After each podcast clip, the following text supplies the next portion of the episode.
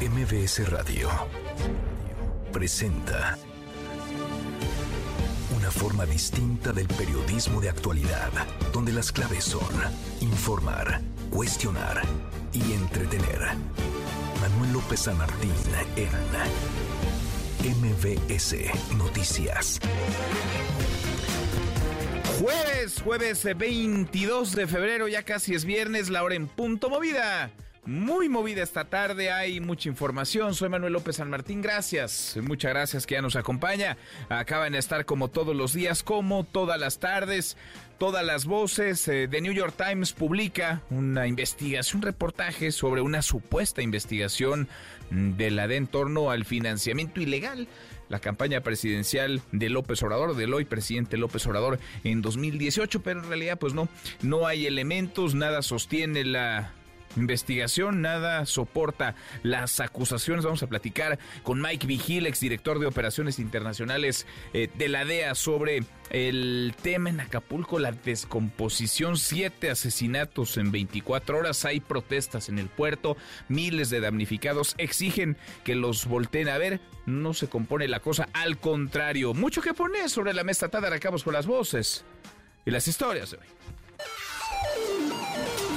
Las voces de hoy. Andrés Manuel López Obrador, presidente de México. Los del New York Times y quienes este, les mandaron a hacer el reportaje son unos falsarios, de veras que ni en ninguna parte, porque no quiero, este, hay pasquines así, inmundos. Jesús Ramírez, vocero presidencial. Hizo la tómbola, apareció mi nombre en ese sorteo, pero hasta ahí.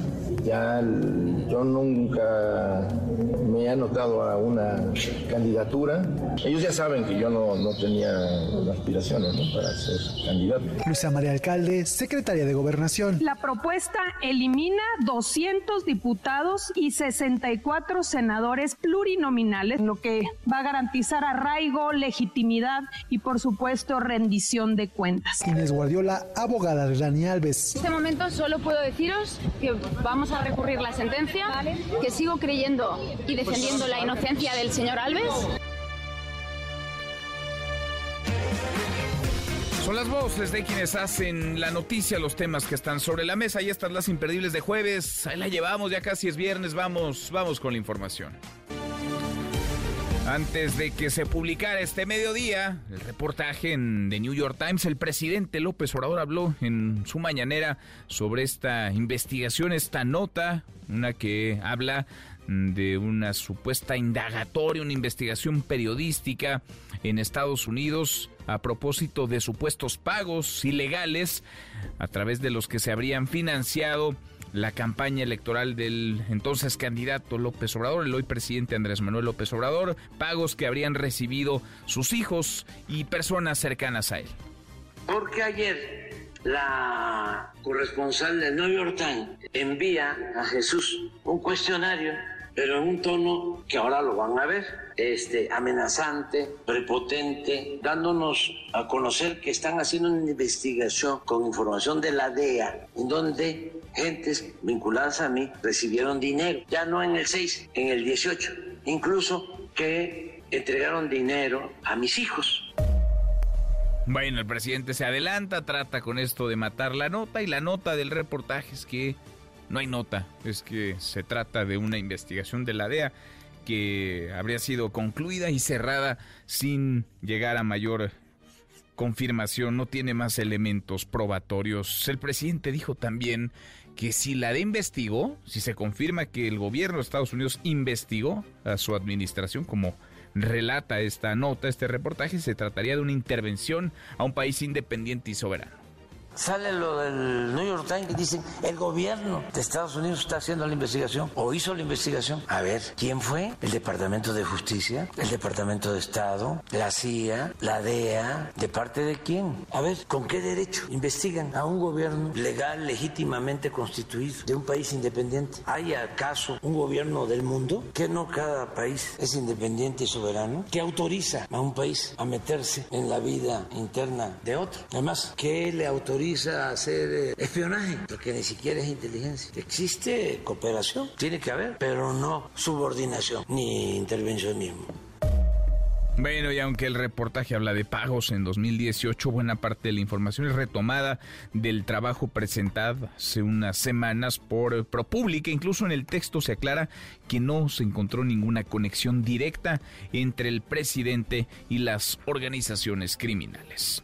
En otro tema, Morena publicó esta madrugada, eso de las 5 de la mañana, sus listas, eh, listas al Congreso, la lista plurinominal, la lista eh, de mayoría eh, de, representación proporcional al Senado, las listas plurinominales a la Cámara de Diputados. ¿Quiénes están? Pues viejos conocidos, Adán Augusto López, Gerardo Fernández Noroña, también Marcelo Obrada aparece en ellos tres en el Senado, en diputados, eh, Ricardo Monreal, Huéric Flores, presidente del extinto Partido Encuentro Social, el gobernador de Morelos, Cuauhtémoc Blanco y varios más. Ahora nos detendremos en el asunto. Y el mismo día que Morena presentó sus listas plurinominales, la secretaria de Gobernación, Luisa María Alcalde, habló en la mañanera de la iniciativa de reforma electoral, política y electoral que busca eliminar a los plurinominales. La propuesta elimina 200 diputados y 64 senadores plurinominales. El Congreso entonces quedaría con 300 diputados y con 64 senadores, todos electos por el principio de mayoría relativa en los distritos y en los estados que representen, lo que va a garantizar arraigo, legitimidad y por supuesto rendición de cuentas. En Acapulco, la violencia fuera de control. Acapulco registra siete homicidios en menos de 24 horas en distintos hechos, pese a que en teoría hay un despliegue de fuerzas federales y estatales. Guerrero y Acapulco, el puerto es tierra de nadie.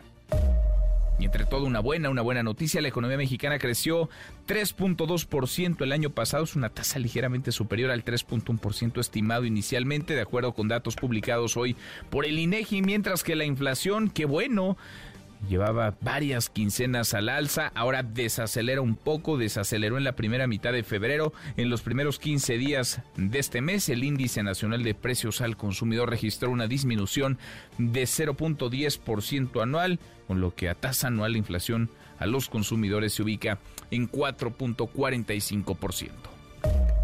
Dani Alves, exjugador de Pumax y del Barcelona, fue condenado a cuatro años y medio de cárcel tras ser declarado culpable de agresión sexual contra una joven en España en 2022. En las buenas, porque como cada tarde, claro que tendremos buenas noticias, querido Memo Guillermo Guerrero, ¿cómo estás? Muy bien, querido Manuel. Pues fíjate que ya, ya empieza el fin de semana, ya, ya casi es viernes. Ah, ya mero. Y también empieza la Feria del Libro de Minería. La Feria del Libro de Minería de la UNAM empieza mañana, ya con muchas actividades, talleres, conferencias para todos. Y otra noticia de la UNAM es que eh, estrenaron su servicio de streaming gratis. Ah, Entonces podemos ver películas ahí. Ya les contaré al ratito. La UNAM tiene ya un servicio streaming gratis. De su filmoteca. Entonces hay películas de... Es una plataforma, una plataforma a la que uno se puede meter, a la que uno se puede acceder para ver películas. Ah, sí, justo así. Y gratis como me gusta, mi querida Manuel. No, pues, gratis la fil de minería, la feria. Eso es casi gratis. Cuesta 20 pesitos la ¿Ah, fil de minería. Bueno, a ver si te invita alguien y eh, la plataforma. No, si me alcanza 20 pesitos, si me alcanza, Manuel, si me ¿Todavía? 22 de febrero, ¿todavía traes? De todavía traigo, todavía traigo. Bueno, entonces nos invitas tú. Gracias, Memo. Gracias, Manuel. Querido Memo Schutz, ¿qué traes tú en deportes? Muy buenas tardes, ¿cómo te va?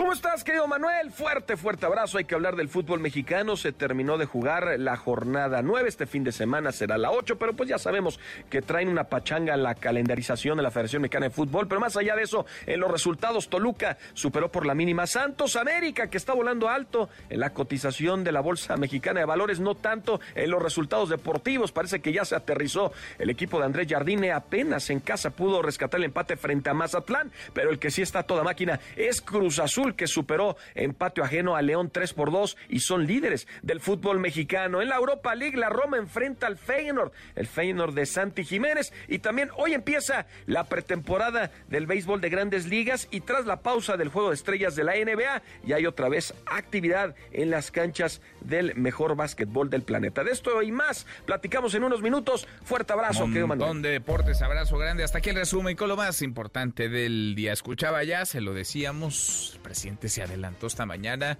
a lo que al mediodía publicó el diario estadounidense The New York Times, una investigación que se recarga en una investigación a su vez de la DEA sobre los supuestos vínculos, el financiamiento ilegal a la campaña del entonces candidato Andrés Manuel López Obrador en 2018. No parece haber demasiados elementos eh, de prueba, no hay una eh, conclusión más allá de que, y lo dice la nota periodística, no se encontraron conexiones directas entre el presidente y las organizaciones criminales. Pero estamos en temporada electoral con las elecciones a poco más de tres meses con las campañas a punto de arrancar formalmente. Comenzarán el primero de marzo. De eso queremos platicar con ustedes esta tarde. Publicó The New York Times esta investigación a propósito del supuesto financiamiento ilegal en la campaña presidencial de López Obrador en 2018. Financiamiento supuesto a manos del crimen organizado. ¿Esta publicación qué es? Es una publicación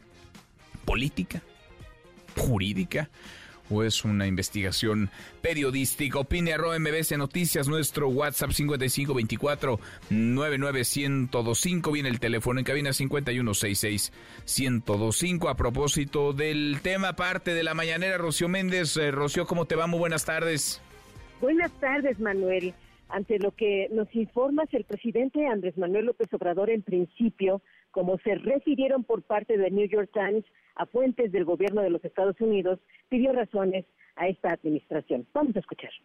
El gobierno de Estados Unidos ahora va a tener que informar. La investigación de autoridades estadounidenses basada en testimonios de informantes y transferencias de dinero indagó que aliados cercanos al presidente se reunieron con carteles de la droga y recibieron millones de dólares del narco. Al final la investigación fue cerrada luego que las autoridades estadounidenses reconocieron que podría provocar un conflicto diplomático con México. Tras la reacción del gobierno mexicano cuando Estados Unidos arrestó al general Salvador Cienfuegos en 2020. Nos tuvieron miedo. A México se le respeta. Todo eso es falso. Sale lo del New York Times que vamos a esperar el reportaje y dicen el gobierno de Estados Unidos. A ver, ¿quién fue? El Departamento de Justicia, el Departamento de Estado, la CIA, la DEA. ¿De parte de quién?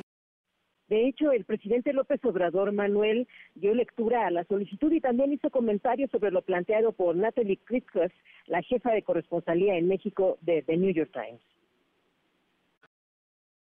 No, porque es falso. Un informante contó que uno de los confidentes más cercanos del presidente se reunió con Ismael Zambada García, uno de los principales capos del cartel de Sinaloa, antes de las elecciones de 2018. Es falso. ¿Cuál es el testimonio? Vamos a esperar que después de que ganamos, uno de los del cartel de los Zetas pagó cuatro millones de dólares a dos aliados de López Obrador, un ayudante oficial y el otro un asesor no oficial. Vamos a ver quiénes son. Otra calumnia que los carteles estaban en posición de videos que mostraban a los hijos del presidente recibiendo dinero procedente del crimen organizado. ¿Dónde están los videos? También rastreó pagos de miembros del crimen organizado a intermediarios del presidente. Uno de esos pagos ocurrió al mismo tiempo que el presidente viajó a Sinaloa en marzo de 2020 para reunirse con la madre de Joaquín Guzmán Loera. El presidente estaba enterado de estas transferencias de dinero que a sus espaldas. Es un pasquín inmundo, el New York Times.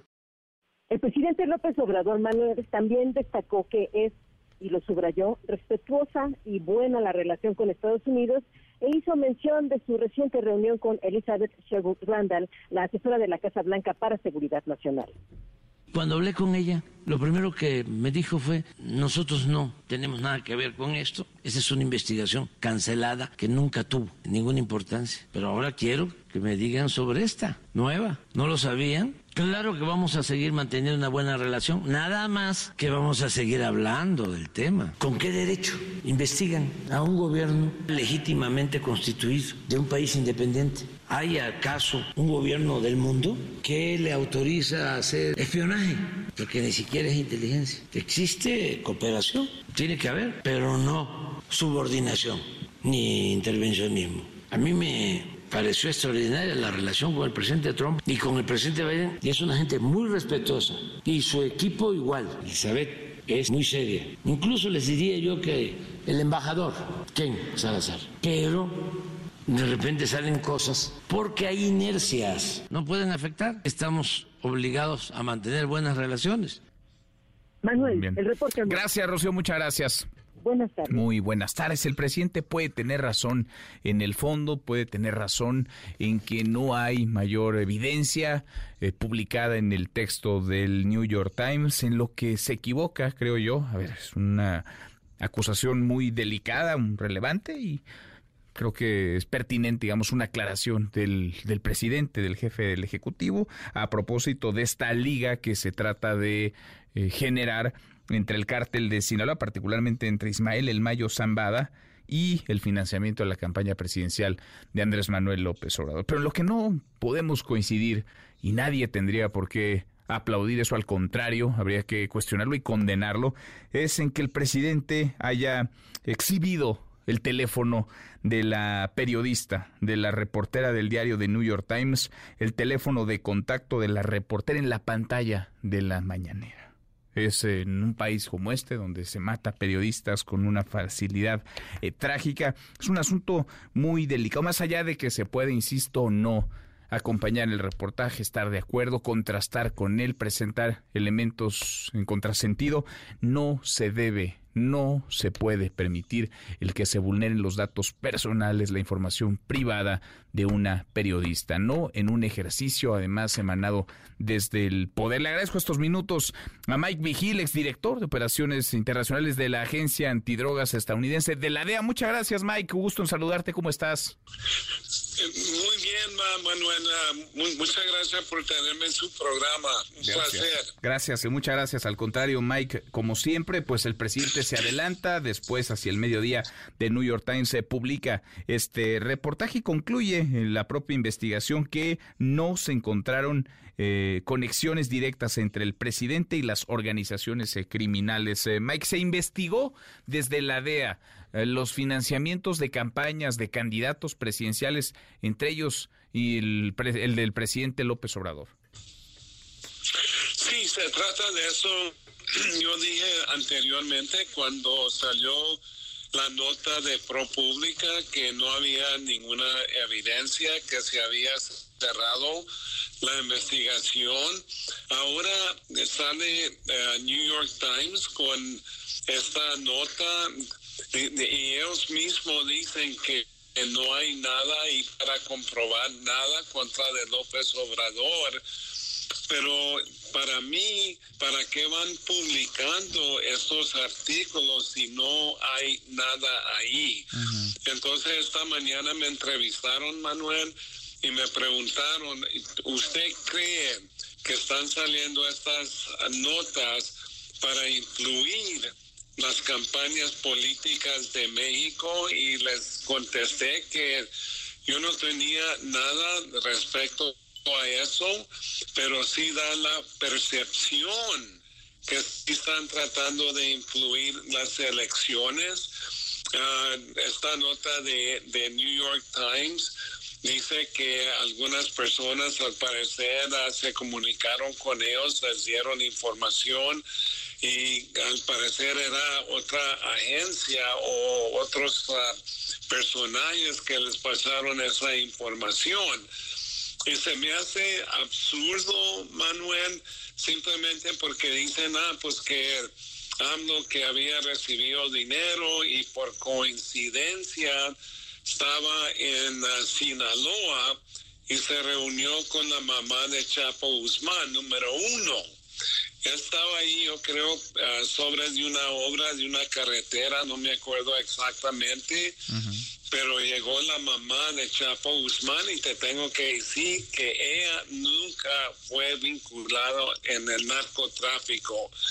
Llegó, uh, quería hablar con uh, el, presidente porque ella quería ayuda para mandar a su hija o alguien, un miembro de la familia, a ir a, reunirse con Chapo Guzmán, que estaba encarcelado aquí en los Estados Unidos. Eso es como decir que sucedió una actividad criminal en México y que López Obrador es culpable porque él estaba en México en, ese entonces. Es absurdo. Entonces, que tienen uh, video que Ah, yo creo que los hijos que de López Obrador se reunieron con uh, Mayo Zambado, miembros del cartel de Sinaloa, eso también es absurdo. Mira, yo he sido muy crítico del presidente de esto, de la política de abrazos y no balazos y luego lo que sucedió con, con ah, Salvador Cienfuegos. Pero yo jamás voy a hacer una acusación sin evidencia. Yo fui miembro de la DEA aproximadamente 31 años y yo trato con pruebas, pruebas contundentes y estos artículos ah, no tienen evidencias.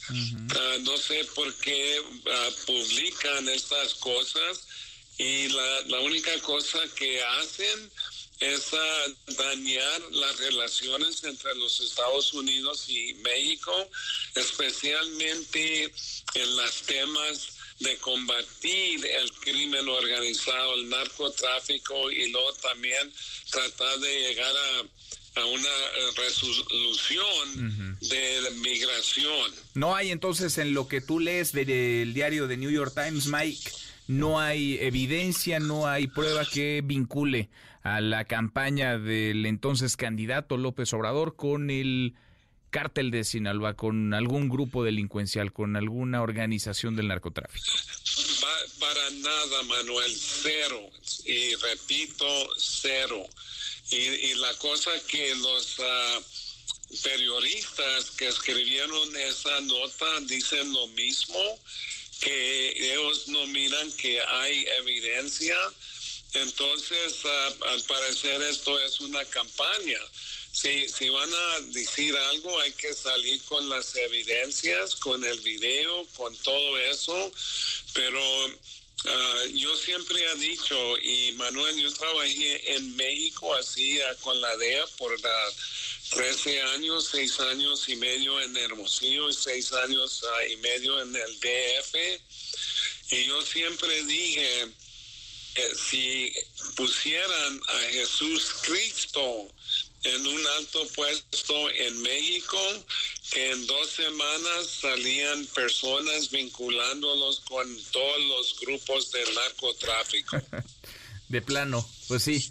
Pues sí, ahora, esto se da en plena temporada electoral y viene, digamos, eh, posterior a otra, a otra investigación que conversamos también contigo, Mike, hace algunas semanas. Eh, ProPública habló del financiamiento ilegal, supuesto financiamiento ilegal del candidato López Obrador en, 2000, en 2006, también haciendo alusión a una investigación de la DEA. ¿Es normal que la DEA investigue en cada proceso electoral a los eh, candidatos o lo hizo solo con López Obrador, Mike? No, se trata de esto, Manuel, que la DEA no hace investigaciones de ese tipo, pero sí hace investigaciones y yo creo que sí se trató de investigar porque nosotros investigamos el narcotráfico.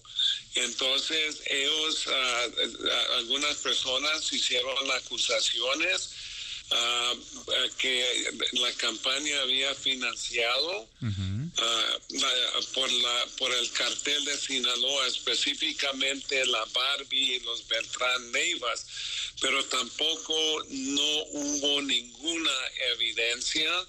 Ese caso se cerró eh, pero se investigó simplemente porque Uh, esta persona uh, que se llamaba Jennifer dijo que había vínculos y todo eso y lo resulta que él ni era una informante confiable pero se investigó simplemente por que, que, hicieron esa acusación que el narcotráfico había financiado, pero eh, repito que no hubo ninguna evidencia.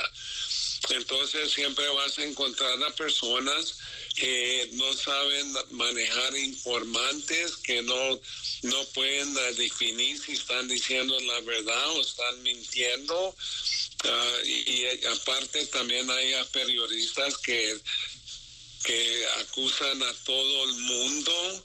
si hay alguna acusación, pues tienen que ser culpables. Yo no, yo no, yo no, yo, no manejo esa información así. Tiene que ser pruebas contundentes porque si no, ah, haciendo acusaciones, la única cosa que hace es ah, daño.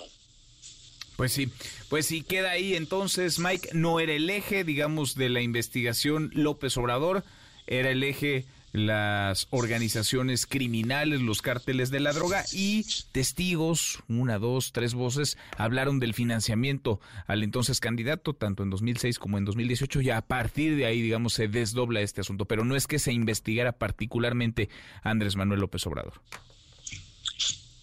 Muchas gracias, Manuel. Gracias, gracias, Mike. Muy buenas tardes. Es Mike Vigil, exdirector de Operaciones Internacionales de la DEA, de la Agencia Antidrogas estadounidense. Así la investigación, así el reportaje del New York Times a tres meses, poquito más de las elecciones presidenciales. La hora con 26, casi llegamos a la media pausa, volvemos, volvemos ahí más. Siga a Manuel López San Martín en redes sociales. Twitter, Facebook y TikTok. M. López San Martín. Continúa con la información con Manuel López San Martín en MBS Noticias. MBS Noticias con Manuel López San Martín. Continuamos. Seguimos casi, llegamos a la media hora con 29. La violencia se ensaña con eh, Guerrero. Las cosas están muy descompuestas en varias regiones del estado y lo de Acapulco pues preocupa doblemente porque Acapulco no se ha levantado, no ha podido levantarse aún tras el eh, devastador impacto del huracán Otis que golpeó como categoría 5 y el crimen aprovecha los vacíos, los vacíos de autoridad. Eduardo Guzmán, Eduardo, ¿cómo estás? Muy buenas tardes. ¿Cómo estás, Manuel? Muy buenas tardes. Pues sí, otro día por demás caótico aquí en el puerto de Acapulco, pues hoy es el cuarto día consecutivo con esa insistencia de bloquear la circulación por parte de personas no censadas tras el paso del huracán Otis hace casi cuatro meses y pues prohibieron el tránsito vehicular una vez más en, dos, en, los dos sentidos de la avenida Cuauhtémoc y también de la costera Miguel Alemán. Este último, esta última movilización duró escasos 15 minutos y se reintegraron de nueva cuenta al de avenida Cuauhtémoc. Dijeron los manifestantes que se sienten burlados tanto por el personal de la Secretaría del Bienestar, pues no les han resuelto eh, si recibirían o no los apoyos económicos y los enseres, como también por los que lideran el movimiento, quienes prácticamente están más preocupados por pedirle su credencial de lector que por agilizarlos en entregar sus documentos. Esto es parte de lo que dijeron. pasaron a disquedar los papeles y nada más están riendo de uno. Los tiran en la basura. Tiran a la basura. Es una lista que no tiene validez. Es una lista que tú le preguntas a los compañeros de bienestar y te dicen, esperen, y nomás se burlan y en las hojas las tiran en un cartón. ¿Qué seguridad tenemos en ese cartón nuestros papeles? Que venga la directora y aquí que ella se comprometa con cada uno de los que estamos aquí para evitar esto que estamos haciendo. El presidente ya mandó dinero para Acapulco, dijo a todos los acapulqueños sin dejar uno van a darle apoyo presa de muchos y alivios, y alivios de otros más, pues hace unos minutos se dio el desalojo pacífico de estos manifestantes por parte de elementos antimotines, tanto de la Guardia Nacional como de la Policía Estatal, logrando esta vez así liberar la circulación para reactivar el tránsito en esta avenida Cuauhtémoc. En otro hecho también que causó expectativa e intranquilidad, fue protagonizado por estudiantes de la Escuela Superior de Educación Física, Campus Acapulco, quienes eh, eran un grupo de aproximadamente 60 estudiantes de esta escuela, quienes intentaron tomar un autobús de pasajeros de la línea Estrella de Oro para acudir a un evento en Chilpancingo organizado por el Frente de Normales Públicas del Estado de Guerrero. Sin embargo, fueron detenidos después de que pues personal de la línea de autobuses diera el reporte a la Guardia Nacional y estos pues eh, los detuvieron alrededor de una veintena de estos jóvenes y los llevaron, los trasladaron hacia las instalaciones del Ministerio Público. Actualmente los estudiantes permanecen detenidos y el autobús resguardado en las instalaciones de la Fiscalía Regional. Y por último, en hechos realmente macabros y violentos, pues eh, Acapulco suma en menos de 24 horas siete homicidios dolosos. Esta mañana se dio el macabro hallazgo pues de un hombre degollado y semidesnudo frente al panteón del eterno descanso en el poblado de los órganos. En otro escenario eh, trágico, este Manuel, pues en una llamada de emergencia al 911 se reportó que en el interior de una cabaña en la popular playa Condesa, pues estaban dos cuerpos sin vida eh, de personas del sexo masculino, ambos maniatados boca abajo y con un torniquete en el cuello. Ahí sumamos tres homicidios. Eh, y ayer miércoles, pues fueron cuatro. Una persona del sexo masculino fue abatida por disparos de arma de fuego mientras circulaba eh, por la tarde a bordo de una motocicleta en la avenida costera Miguel Alemán. También en la propia costera Miguel Alemán, otro hombre fue ultimado en la Plaza Japón. este sitio, pues también muy transitado y vigilado por la Guardia Nacional y otras este, corporaciones de seguridad. Ya por la noche, pues dos cabezas humanas fueron localizadas en la colonia Garita y pues hasta el momento no se han hallado los demás restos de esos cuerpos ni tampoco hay detenidos por todos estos hechos violentos que te, que te he narrado, Manuel. Así pues este jueves en Acapulco y desde ayer. Es un escenario de horror, de absoluto eh, desgobierno, no parece existir ni autoridad ni ley. Gracias, muchas gracias, Eduardo. Buenas tardes, Manuel. Muy buenas tardes. Así andan las cosas en Acapulco, pero decíamos, no solo es Acapulco, prácticamente todo el estado de Guerrero está bañado por la violencia, por el crimen. Fernando Polanco, Fernando, buenas tardes, ¿cómo estás?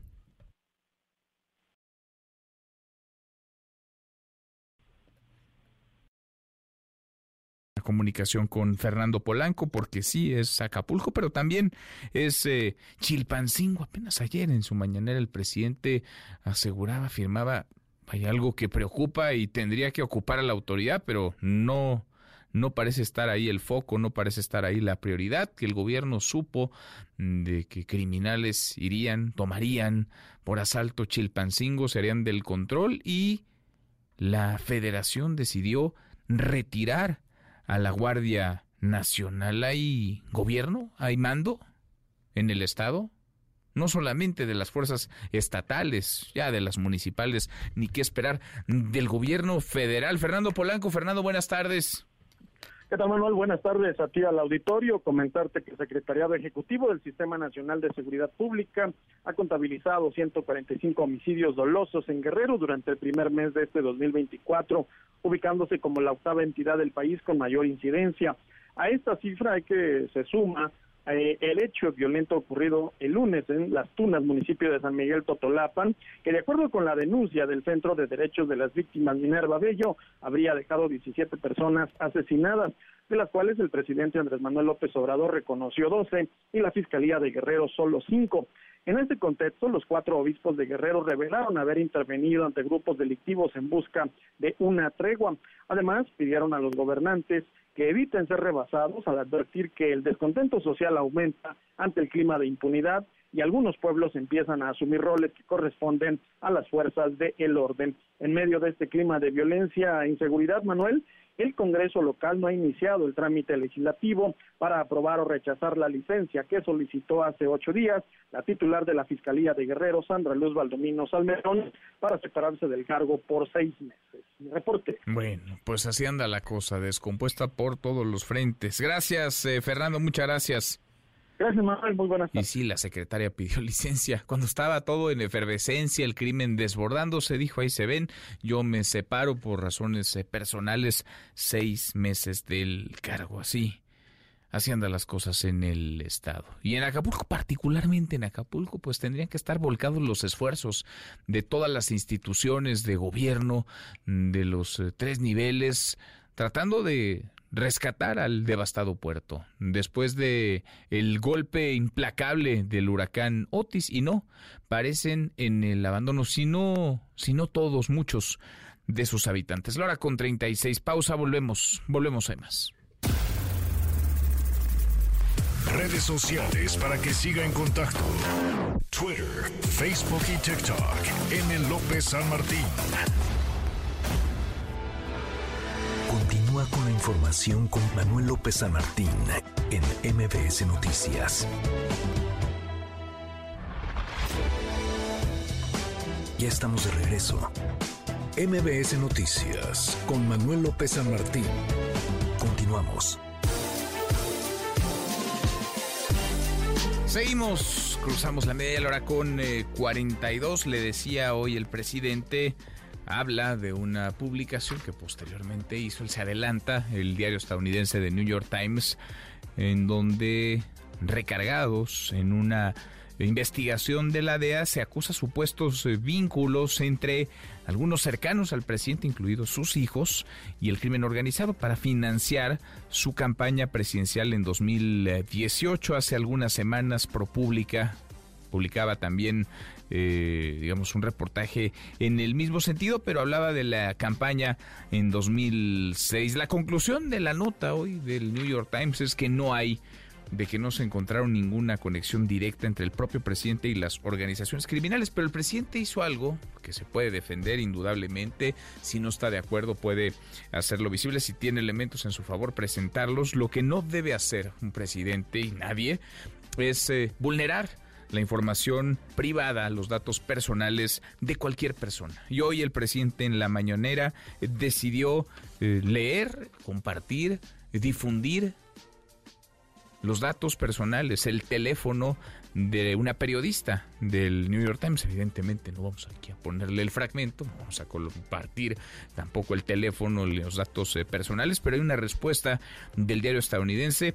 Esta es una táctica preocupante, escriben, e inaceptable por parte de un líder mundial en un momento en el que las amenazas contra los periodistas van en aumento. Hemos publicado el artículo en cuestión y respaldamos nuestro trabajo de reportería y a los periodistas que van en pos de la información a donde sea que ésta se encuentre. Tomó nota también ya de esta vulneración a los datos privados, a la información personal de una periodista, una reportera del New York Times, el Inay Hatsiri Magallanes. Hatsiri, buenas tardes, ¿cómo te va? ¿Qué tal, Manuel? Buena tarde. El INAI pues ya anuncia que inicia esta investigación de oficio ante esta divulgación del número telefónico de la periodista de The New York Times, Natalie Croft, eh, ocurrió justamente, dice, en la conferencia matutina del día de hoy del presidente Andrés Manuel López Obrador, señala en el INAI o explica que durante dicho evento el titular del Ejecutivo pues hizo alusión a un trabajo de investigación del mencionado, del mencionado diario internacional y leyó pues ante todos el teléfono de la corresponsal. El órgano garante explicó que la investigación pues busca establecer si existen violaciones a principios y también a los deberes establecidos en la Ley General de Protección de Datos Personales que están justamente en posesión de los sujetos obligados, en este caso, pues en la presidencia de la República. No obstante, dice el INAI que, eh, pues bueno, se va a mantener a la espera de una posible denuncia que surja en el instituto, pues de parte precisamente de la periodista que resultó afectada por la divulgación también de sus datos personales. El reporte que tenemos, pues, Manuel. Inaceptable, toma nota entonces el INAI, veremos qué ocurre. Gracias, muchas gracias, Hatsiri. Buenas tardes. Muy buenas tardes, cuarto para la hora. Los numeritos del día. Citlali Sáenz, Citlali, qué gusto, qué gusto saludarte, ¿cómo estás? ¿Qué tal, Manuel? Buenas tardes a ti, buenas tardes también a nuestros amigos del auditorio. Te presento a continuación cómo están operando en este momento los principales indicadores en Estados Unidos y en México. El Dow Jones Industrial registra una ganancia de 1.02%, el Nasdaq pierde 0.38% y gana el S&P BMW de la Bolsa Mexicana de Valores 0.22%, se cotiza en 57.150.42 unidades. En el mercado cambiario, el dólar en ventanilla bancaria se compra en 16 pesos con 50 centavos, se vende en 17 pesos con 52, el euro se compra en 18 pesos con 24, se vende en 18 pesos con 80 centavos. Y finalmente te comento cómo se cotiza la criptomoneda más conocida, el Bitcoin. Pierde 0.03%, se compra en 883.629 pesos por cada criptomoneda. Manuel es mi reporte. Buenas gracias, tardes. muchas gracias, Itlali, muy buenas tardes. Economía y finanzas. Con Eduardo Torreblanca. Lalo, qué gusto, qué gusto saludarte, ¿cómo estás? Igualmente, como siempre, Manuel, me da mucho gusto poder saludarte y poder saludar al público que nos, que nos escucha. Buenas tardes Muy a todos. buenas tardes, pues eh, crecimos poquito más, Lalo, de lo que se había anunciado en un inicio. El Producto Interno Bruto de México en 2023 eh, creció no lo que nos gustaría, pero mucho más de lo que se pensaba iba a crecer a inicios del año pasado, Lalo.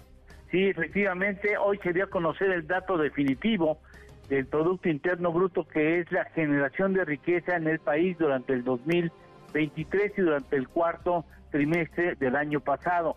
Efectivamente, la primera lectura que se dio a conocer en enero hablaba de 3.1%, aumentó una décima, 3.2%, se pensaba posible de que creciera incluso hasta 3.5%, pero en el último trimestre del año pasado hubo una desaceleración económica de la actividad económica. El dato eh, conocido hoy y difundido hoy por el INEGI permite comparar a la economía en el cuarto trimestre contra el trimestre anterior, donde ya se refleja ahí la ligera contracción de la actividad económica. Eh, se puede comparar contra el cuarto trimestre del año pasado y durante todo el 2023 con respecto al 2022. En términos anuales es 3.2% el total, el sector primario, el campo creció 2.1%, el secundario, la industria, la manufactura, muy vinculados con exportación, creció 3.5% y el sector terciario, que refleja de mejor manera el mercado interno, 3.1%. Con respecto al trimestre anterior, con respecto al tercer trimestre, el PIB, el Producto Interno Bruto, creció 0.1%, muy poco. El sector primario se contrajo 1%, el secundario también se contrajo 0.1% y solamente el terciario pudo avanzar 0.3%. Se confirma la desaceleración, no es una contracción económica, es decir, no, no tiene signo negativo, sino que se creció con menor eh, fortaleza. Vale la pena mencionarle usted que el gobierno tuvo mucho que ver, ¿eh? porque echó toda la carne al asador en la construcción de sus obras emblemáticas, para que vean nada más de qué tamaño. En el primer trimestre, el sector de la construcción creció 3.6%. En el segundo trimestre, 13.7%. En el tercer trimestre, 24.6% y terminó el cuarto trimestre con 20.2%. Ahora bien, con respecto a los primeros cinco años de la actual administración federal, hay un crecimiento, es decir, entre finales del 2018 y finales del 2023, hay un crecimiento de 2.16%, es decir, en términos de promedio anual de crecimiento, no alcanzamos ni el medio punto porcentual, punto 43%. Y eso habla de que, bueno, no tenemos que ignorar, por supuesto, la existencia de la pandemia que implicó una contracción muy importante de la economía, pero el resultado finalmente pues no es bueno, esperemos que mejore en el 2024 para que ese punto 41%, punto 43%, perdón, punto 43% pueda crecer más. Pues ojalá, ojalá, Lalo, esperemos que este 2024 traiga un mayor crecimiento económico. ¿Qué más quisiéramos? ¿Postre? ¿Tenemos postre? Claro que sí, hicimos la comparación per cápita, es decir, si nosotros dividimos la cantidad de riqueza que generó la economía entre el número de habitantes en este en este país. Tenemos que en el 2018 entre el 2018 y el 2023 hubo una contracción es decir la generación de riqueza implicó que en el 2023 nos hubiese tocado menos dinero que el que teníamos ya supuestamente teóricamente a finales del 2018. Mira, buen dato. Abrazo, gracias Menos Lalo. 1.84%. Menos 1.84. Gracias, igualmente, buenas Gracias, tardes, buen muy buenas tardes. Es Eduardo Torreblanca. 10 para la hora. Tenemos, como todas las tardes, claro que tenemos buenas noticias. Gracias, Manuel. Ya casi, casi es viernes. Y aquí le tenemos algunas buenas noticias y su agenda para que planee este fin de semana. ¡Ay, de Tocho Morocho! 1. ¿Le gusta el cine? La Filmoteca de la UNAM acaba de anunciar su servicio de streaming y lo mejor es que es gratis, gratis. Joyas del cine mexicano de principios del siglo XX, documentales de 1968, que los Juegos Olímpicos, que dos monjes de Juan Bustillo, cine bueno de calidad y gratis, gratis. 2. Ya mero viene el carnaval de Xochimilco. Si no ha ido, se lo juro que está re bueno. Los tradicionales chinelos van de calle en calle saltando. ¿Tiene usted una comparsa de chinelos? ¡Inscríbala! Tiene de aquí el primero de marzo para hacerlo. ¿Sabía que es el festival más grande de la ciudad? ¡Y gratis! ¡Es gratis! ¡Hola Barbie! Hola Ken. 3. ¿Se ha enterado que siempre le damos boletos para Cinépolis que son gratis, free de regalo? Pues ahora tiene una mejor razón para ir al cine porque van a reestrenar las películas nominadas al Oscar. Barbie, Oppenheimer, Pobres Criaturas, Vidas Pasadas o Mi Amigo el Robot. Ándale, vaya y me invita, que es gratis. 4. El Pilón. Este fin de semana también empieza la Feria del Libro de Minería. A partir de mañana y hasta el 4 de marzo. La entrada está bien baratita, esta no es gratis, pero vaya y busque usted las novedades editoriales. Disfrute de las conferencias y si me ve me saluda porque yo voy a andar ahí de chismoso. Y que tenga usted un feliz jueves.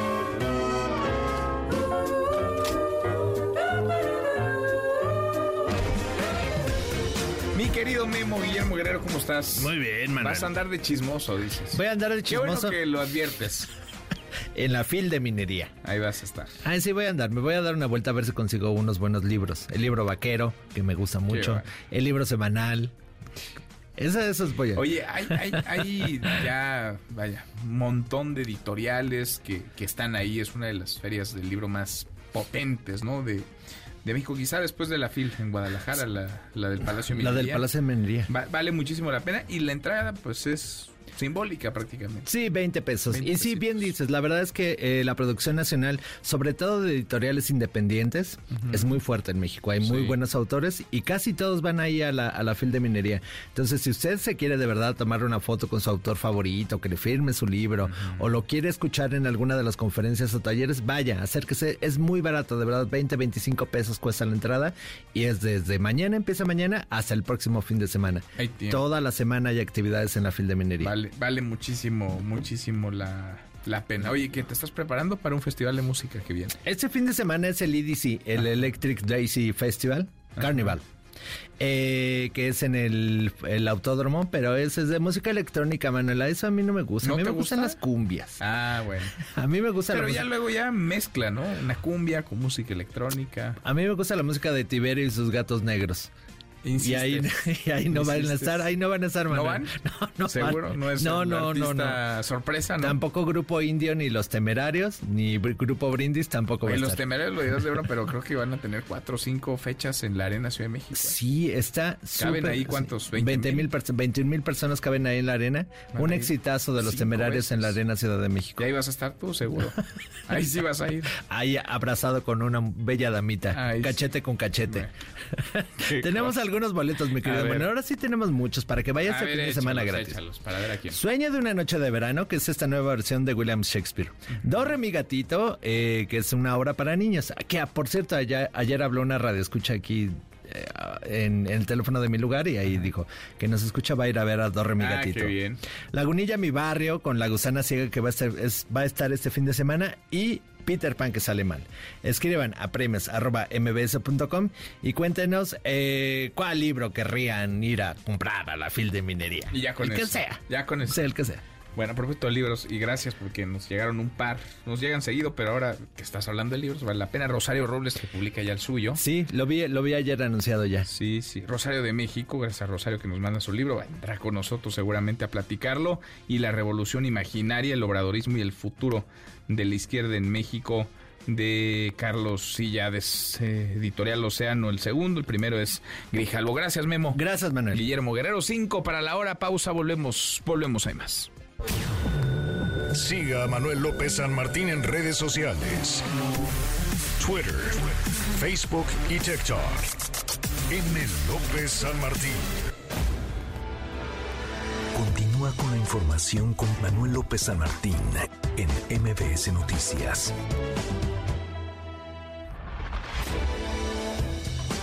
Ya estamos de regreso. MBS Noticias con Manuel López San Martín. Continuamos. La hora en punto es jueves, jueves 22 de febrero. Revisamos las redes, cómo se mueven las cosas en Twitter. Caemos en las redes. Desde muy temprano se mueve el nombre del diario estadounidense The New York Times. Es que el presidente López Obrador eh, se adelantó y por eh, la mañana, hacia el mediodía, el New York Times publicó un reportaje titulado Estados Unidos examinó acusaciones de vínculos de cárteles de la droga con aliados del presidente de México. El texto resalta cómo los cárteles del narcotráfico se habrían infiltrado durante mucho tiempo en el Estado mexicano, desde los niveles más bajos hasta los más altos, la cúspide del poder. Aclara también que las investigaciones de la DEA no encontraron ninguna conexión directa entre López Obrador y las organizaciones eh, criminales. A eso llega el reportaje. Pues temprano el presidente dijo esto en su mañanera. En caso de que sea la primera vez que escuchan de esto, ¿qué opinión les merece? Nada de que ustedes son unos falsarios, los del New York Times y quienes este, les mandaron a hacer el reportaje. De veras que ni en ninguna parte, porque no quiero, este, hay pasquines así, inmundos. Cuatro, un tercer informante contó a los investigadores que los carteles estaban en posición de videos que mostraban a los hijos del presidente recibiendo dinero procedente del crimen organizado. ¿Cómo responden a estos testimonios? ¿Dónde están los videos? Bueno, pues es lo que dijo el presidente, el presidente López que se lanzó durísimo, pasquín inmundo. Llamó a The New York Times, el diario que, insisto, concluye que no se encontró ninguna conexión directa entre López Obrador y las organizaciones criminales. A propósito del tema, platicamos hace unos minutos en estos micrófonos con Mike Vigil, exdirector de operaciones internacionales de la DEA. Esto es parte de lo que nos dijo. Yo jamás voy a hacer una acusación sin evidencia. Yo fui miembro de la DEA aproximadamente 31 años y yo trato con pruebas, pruebas contundentes y estos artículos no tienen evidencias. Ah, no sé por qué ah, publican estas cosas y la, la, única cosa que hacen es uh, dañar las relaciones entre los Estados Unidos y México, especialmente en los temas de combatir el crimen organizado, el narcotráfico y luego también tratar de llegar a, a una resolución de migración. No hay elementos probatorios, pues, lo dice Mike Vigil, lo dice el exdirector de Operaciones Internacionales de la DEA, que conoce muy bien la agencia antidrogas estadounidense. Y la violencia imparable, incontenible en nuestro país. En el primer mes del año, Guerrero contabilizó 145 homicidios. El secretario ejecutivo del Sistema Nacional de Seguridad Pública reportó 145 homicidios dolosos, 145 asesinatos en el estado durante el primer mes de este 2024. Es la entidad del país de, mayor incidencia, pero hemos visto la descomposición. Quizá no hay más asesinatos porque la gente por miedo no está saliendo a las calles con normalidad, no hace su vida cotidiana como la debería de hacer. Lo hemos visto en Tasco, lo hemos visto en Iguala. Lo hemos visto en Chilpancingo, por no hablar de otras regiones, sobre todo la Tierra Caliente, en donde parece no hay autoridad, no hay ley a propósito de Guerrero. Ayer el presidente dijo esto que pues tendría que tendría que preocupar. La voz del presidente López Obrador. Hace como seis meses, ocho meses, tomaron el Pancingo con mucha gente, no sé, mil, dos mil, y estaban buscando un enfrentamiento. Y lo que hicimos fue no caer en la provocación. Se retiró la Guardia Nacional. Entonces tomaron Chilpancingo y se fueron. Pero pues no es fácil que desaparezcan, ¿no? Son procesos, vamos avanzando. Bueno, básicamente lo que dice el presidente, lo que vamos a escuchar es los grupos criminales tomaron Chilpancingo y la autoridad, el gobierno, la Guardia Nacional, decidió hacerse un lado, permitirles que tomaran la capital de un estado, porque Chilpancingo es la capital del estado de Guerrero, está a dos horas, poquito más, dos horas y media en automóvil desde la Ciudad de México, que tomaran, que se hicieran del control de la ciudad para evitar una confrontación, para no caer en las palabras del presidente en la provocación. Y mientras, ¿quién le responde a los habitantes de Chilpancingo? Y si esto se volviera a presentar, ¿se tomaría la misma decisión?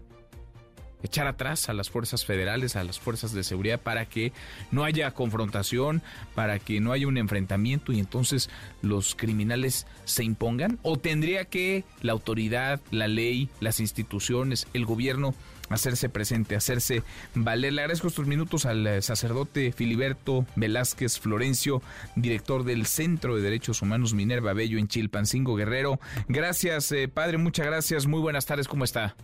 Muy buenas tardes a ti, a tu amable público. Gracias eh, por platicar con nosotros. ¿Cuál es la situación en, en Chilpancingo? Y preguntamos de Chilpancingo porque sabemos que eh, la cosa ha estado eh, complicada, aunque no es, digamos, el único punto, la única ciudad en donde los criminales están en disputa o en control del territorio, en el estado de Guerrero particularmente, padre. Claro, mira, pues ahorita pues hay una calma eh, digamos, en comparativa a lo que vivíamos hace 10 días y pues eh, eso permite de una manera que eh, la vida cotidiana eh, se pueda restablecer, aunque la vida pues profunda, como tú decías, de las instituciones, pues sigue, ¿no? En, en, la calle de la amargura, como pues la Procuración de Justicia y la atención a víctimas. Esta mañana se tomó la oficina que pidió atención a víctimas del Estado porque no les han depositado a las familias de desaparecidos. Y una de las acciones necesarias para pacificar es esa, atender las víctimas. Entonces, digo, hay muchas cosas que en la apariencia podría decir que estamos bien, pero en lo profundo eh, del tejido social hay muchas deficiencias. Ahora, se dio este enfrentamiento hace unos días, eh, no propiamente en, Chilpancingo, parece que en Chilpancingo se evitó que hubiera una confrontación por la mediación eh, incluso de obispos de la Iglesia Católica, pero se da este enfrentamiento, se habla, el presidente confirmaba 12 personas eh, fallecidas. Está en disputa también Chilpancingo, hay una calma, nos decía ahora, padre, porque las autoridades se han impuesto o porque los criminales, digamos, eh, se, se relegaron, se echaron para atrás o porque hay una especie de tregua, un pacto de no agresión por ahora? Bueno, digamos, hay eh, lo que nosotros llamamos desarme del conflicto. Eso fue algo que se logró con la, mediación de tu servidor, eh, que ese conflicto pues tenga otras vías, otros canales que no sean las armas y pues eso es lo que estamos viendo eh, gracias a esta intervención eh, pues digamos no no no no yo no estoy solo en la iglesia pues soy parte de la iglesia y podemos decir la intervención de la iglesia. Entonces pues eso es lo que ayudó y pues ya al estado le tocará hacer ahora su chamba no de, de este pues una de las cosas que que tienen que son claves para que esto se mantenga ese funcionamiento de las policías municipales y, y pues cambiar la lógica castrense de seguridad porque pues al final aunque se, se les dé mucho poder pasa lo que tú estabas reportando al final no pueden hacer nada porque pues la orden es de no confrontación. Pues entonces hay que fortalecer lo local pues sí, pues sí. Eh, se necesita, por supuesto, de profesionalizar, de capacitar, de equipar, de pagarles bien a las policías municipales, ni se diga a las policías estatales y a las federales. Entonces, padre, hay, digamos, vida, entre comillas, normal ahora en Chilpancingo. El transporte público está funcionando, los comercios abiertos, las escuelas también. Así es, todo, todo está funcionando y esperemos que esto llegue a impactar en los próximos días también a otras regiones del estado. Bien, pues ojalá, ojalá, padre. Gracias, eh, muchas gracias por platicar con nosotros. Hasta luego. Hasta muy pronto, muy buenas tardes. El sacerdote Filiberto Velázquez Florencio, director del Centro de Derechos Humanos Minerva Bello en Chilpancingo, en Chilpancingo Guerrero. Hay ahora calma, ojalá, ojalá dure. Queda ahí la revelación dada ayer por el presidente López Obrador de que en su momento ante visos de presencia del crimen organizado para evitar la confrontación, para no caer, dijo, en provocaciones, la Guardia Nacional se retiró de la capital de Guerrero y permitió que los criminales se hicieran del territorio y del control. Ya después se fueron los criminales y bueno, pues la cosa está como sabemos que está, eh, descompuesta y sobre alfileres. Esta mañana en la conferencia del presidente López Obrador se están explicando poco a poco, una a una, las iniciativas enviadas al Congreso el pasado 5 de febrero. Tocó el turno a la iniciativa de reforma electoral. Allá estuvo la secretaria de Gobernación. Más de la mañanera, Rocío Méndez. Rocío, buenas tardes, ¿cómo te va? ¿Qué tal, Manuel? Muy buenas tardes. De hecho, Luisa María Alcalde subrayó en principio esta iniciativa pretende dar frente a lo costoso que resulta desde la perspectiva del gobierno federal el hacer elecciones en este país. Pues cambiar el sistema electoral. Tenemos uno de los sistemas electorales más caros del mundo. Tenemos 33 órganos electorales, 32 locales y aparte el INE. Hay una duplicidad de funciones. Si a esto le incorporamos el presupuesto que reciben los partidos políticos, el financiamiento público para 2024 asciende a 72.294 millones de pesos. ¿Qué estamos proponiendo? Reducir a la mitad el financiamiento ordinario y de campañas de los partidos partidos políticos. Se crea el INEC, el Instituto Nacional de Elecciones y Consultas. Este INEC va a absorber todas las funciones de los INES estatales. También vamos a reducir el número de consejeros, que de 11 se integre por 9, que su periodo sea no de 9 años, sino de 6 años. También habló de consultas y de la eliminación de cargos de elección popular que tanto los magistrados como los consejeros sean electos por voto popular. Por el otro lado, eliminar los diputados y senadores plurinominales. El Congreso entonces quedaría con 300 diputados y con 64 senadores por el principio de mayoría relativa, lo mismo para el caso de las entidades federativas. Y se reduce el número de regidores y concejales. Solo habrá una sindicatura por ayuntamiento y hasta nueve regidores y concejales en función del número de habitantes. Y finalmente, garantizar la democracia directa. De entrada, reducir de 40 a 30% el porcentaje de participación que se requiera para las consultas. Se realizarían el mismo día de las elecciones ordinarias. Se permite que los temas electorales y las obras de infraestructura puedan ser consultados y se incluyó que las organizaciones ciudadanas podrán registrarse como partidos políticos cada tres años antes del proceso electoral. Manuel, el reporte al momento. Gracias, eh, muchas gracias, Rocío. Buenas tardes. Muy buenas tardes. No deja de ser llamativo que hoy que se atiza, que se critica la existencia de los plurinominales. Hoy Morena haga pública su lista de aspirantes plurinominales al Congreso, los eh, diputados eh, que serán si Morena obtiene X número de votos en la próxima legislatura y los senadores de lista. A propósito, el INE y el Instituto Politécnico Nacional iniciaron la producción de más de 349 mil aplicaciones, aplicadores de líquido indeleble que se van a utilizar durante la jornada electoral del 2 de junio. El INE detalló que el proceso de producción concluye el 15 de abril, tras lo cual los aplicadores se van a estar distribuyendo en los 30 distritos, en los 300 distritos electorales y de los 300 distritos electorales a las casillas. En otro tema, ya los hemos escuchado, cada quien está montado en su macho. Para algunos vivimos una crisis, una muy profunda crisis por falta de agua en el Valle de México.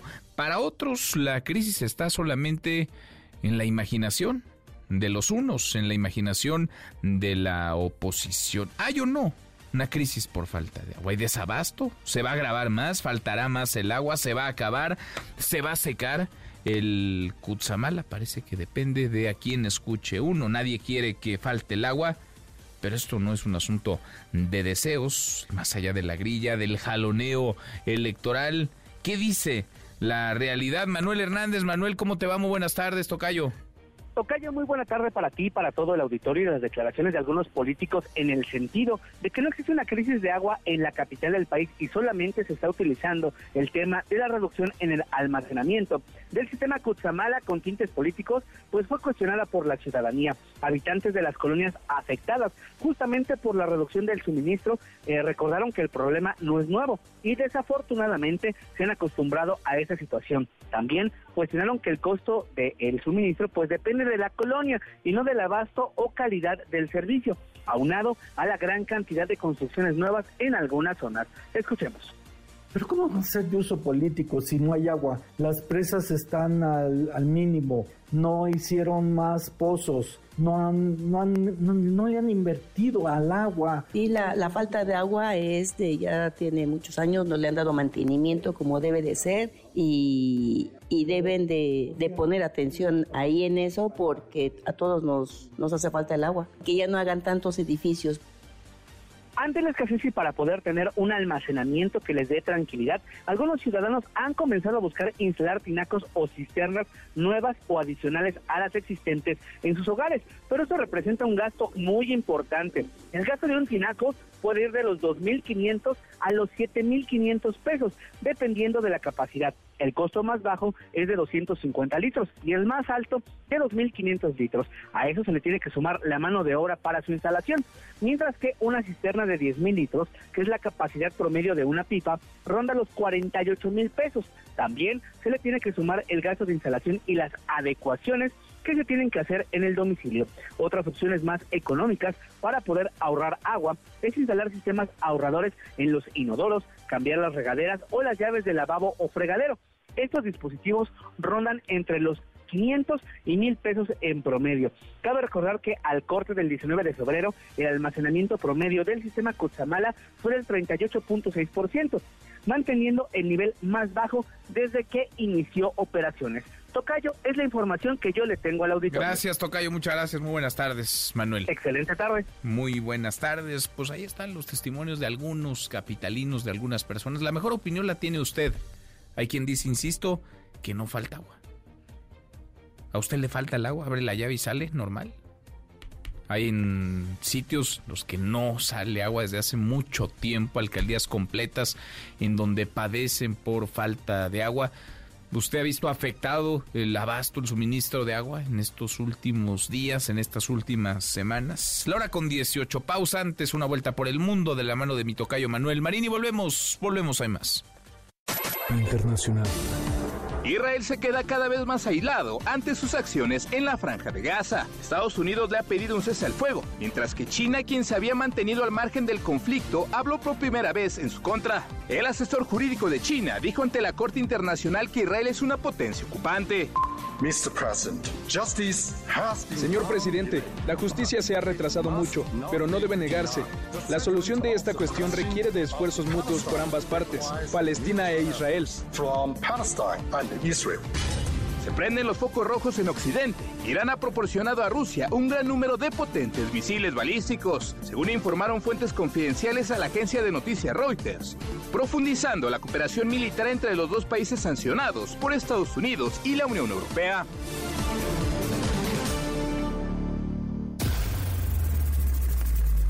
Redes sociales para que siga en contacto: Twitter, Facebook y TikTok. M. López San Martín. Continúa con la información con Manuel López San Martín en MBS Noticias.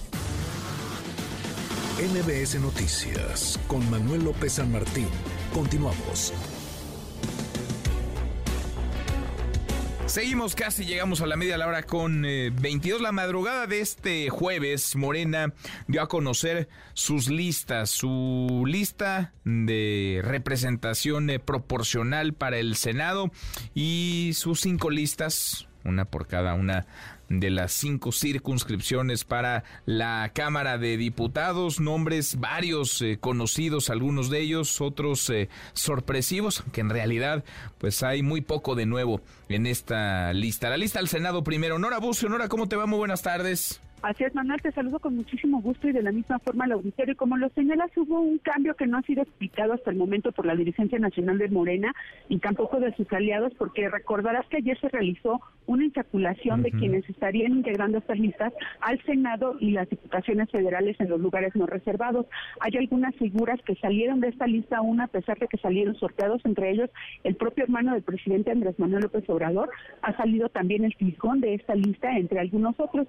Sin embargo, integran obviamente a don Augusto López Hernández y Clali Hernández Mora, Susana Carp, Gerardo Fernández Noroña y Marcelo Ebrard Casaubón, además de Marta Lucía Michel Camarena y Javier Porral Jurado. Déjame decirte que ya se están realizando los registros de los candidatos a estos cargos de elección popular y bueno, pues en este momento estuvo Alejandro Murat, exgobernador de Oaxaca, aquí en este hotel que se encuentra en esta zona de la Ciudad de México.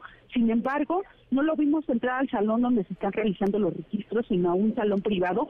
No quiso declarar, solamente dijo que no le correspondía hablar de un proceso interno en un partido, aun cuando el día de ayer Mario Delgado no descartaba la posibilidad de que pudiera registrarse. Déjame decirte que también ya estuvo eh, Ricardo Monreal en este lugar donde ya se registró y aseguró que, bueno, este proceso solamente muestra cómo se está realizando la democratización de las fuerzas políticas en el país y también habló, por supuesto, de los ataques, o lo que dijo son ataques en contra del presidente, auguró una campaña muy complicada precisamente por la guerra sucia. Y hace un momento acaba de salir precisamente el ex canciller Marcelo Ebrard perdón, junto con su equipo de campaña, quienes se registraron, a, quienes están obviamente en esta lista para los cargos de elección popular, y a pesar de que se cruzó con el exsecretario de Gobernación, Adán Augusto López Hernández, no se dirigieron la palabra, no se saludaron, dice Marcelo que no se vieron, pero que le desea mucha suerte. Si te parece, escuchamos a Marcelo Ebrard. Ah, eso se va a decidir después, no, no tengo esa información. Pero no ¿Por qué no hubo saludo con, ¿por qué no hubo saludo con Adán Ahorita coincidieron en la salida, entrada y no se Ah, no lo he visto, pero es, un buen amigo, es un buen compañero, yo no, y además lo felicito. ¿Se va a ir al gabinete de Claudia Sheinbaum en caso de que llegue a gobernar? Ya estamos en la especulación. Ahorita nada más me registré al Senado. Hay una parte donde el ex canciller Marcelo Ebrard hace referencia al número 7, dice que es un número de, la suerte, y esto precisamente porque en la lista en la que se ubica precisamente como aspirante al Senado de la República, se encuentra inscrito en el número 7, a pesar de que incluso eh, algunos otros eh, integrantes de Morena se encuentran antes que él, encabezando esta lista, por supuesto, el exsecretario de Gobernación. Sin embargo, dijo que, bueno, pues esto se acordó con Claudia Sheinbaum, no quiso abundar más en el tema y ya dejó este lugar donde se está realizando el registro. Hemos visto llegar a Checo Pérez, también al eh, expresidente del Partido Encuentro Social, Hugo Eric Flores, entre algunos otros que ya están llegando a inscribirse en este proceso interno de Morena. Manuel, aquí permanecemos todavía para ver si Adán Augusto, bueno, pues declara sobre el tema. Bueno, si algo dice, volvemos, volvemos contigo. Gracias, eh, muchas gracias, Nora. Seguimos pendientes, muy buenas tardes. Muy buenas tardes, encabezando entonces la lista de representación proporcional al Senado, Dan Augusto López, su suplente no lo conocemos, está como reservado, aparece como reservado el nombre aún, tendrá que resolverse hoy mismo. En el lugar número dos, la secretaria general del partido, Citlali Hernández. En el tres, Alejandro Esquer, Alejandro Esquer, que es el secretario particular del presidente López Obrador. En el 4, Susana Harp, que repetirá como senadora, ella es eh, Oaxaca. En el 5, en el lugar 5, Gerardo Fernández Noroña. El 6 está todavía eh, vacante, está, parece así como reservado, corresponderá a una mujer, pero no hay todavía una definición. Hasta el 7 mandaron a Marcelo Ebrard, quien lleva como suplente a uno de sus más cercanos, el diputado Emanuel Reyes Carmón. En el 8, una incondicional de Ebrard, Marta Lucía Micher, Malú Micher, quien es actualmente senadora. Suplente lleva a Jimena Escobedo, también muy cercana a Ebrard. Y en el 9, el exgobernador de Chihuahua, expanista, Javier Corral, quien forma parte ahora del equipo de Claudia Sheinbaum. Quedan pues muy pocos espacios si consideramos que en 2018 entraron 13 de la lista al Senado de Morena, pues eh, el 13, 14 digamos sería el límite lo que Morena aspiraría a meter como parte de la representación eh, al Senado. Queda únicamente el vacío el 6, que es para mujer, el 11 y el 13 que serían para hombre. ¿Y quiénes faltan acá? Pues falta Adrián Rubalcaba, por ejemplo, que estaría esperando uno de estos lugares. Parece que también está esperando uno de ellos Alejandro Murat, exgobernador de Oaxaca, y varios más que pues se van a quedar esperando porque no hay espacio para todos. Eso en lo que toca al Senado en Cámara de Diputados, porque también se presentaron, se hicieron públicas esta madrugada las listas. A San Lázaro aparece en la primera circunscripción Marina Vitela, por ejemplo, ex candidata al gobierno de Durango, eh, Pedro Aces Barba, secretario general de CATEM, senador suplente, Uberic Flores, Uberic Flores, quien es el presidente del extinto Partido Encuentro eh, solidario está también Antonio Pérez Garibay. Esta circunscripción eh, abarca Baja California, Baja California Sur, Chihuahua, Durango, Jalisco, Nayarit, Sinaloa y, Sonora. Está, le decía Antonio Pérez Garibay, actual diputado, va a repetir, es el papá de Sergio El Checo Pérez en la segunda circunscripción, Aguascalientes, eh, Coahuila, Guanajuato, Nuevo León, San Luis Potosí, Tamaulipas y Zacatecas. Encabeza Ricardo Monreal, quien va del Senado a Cámara de Diputados.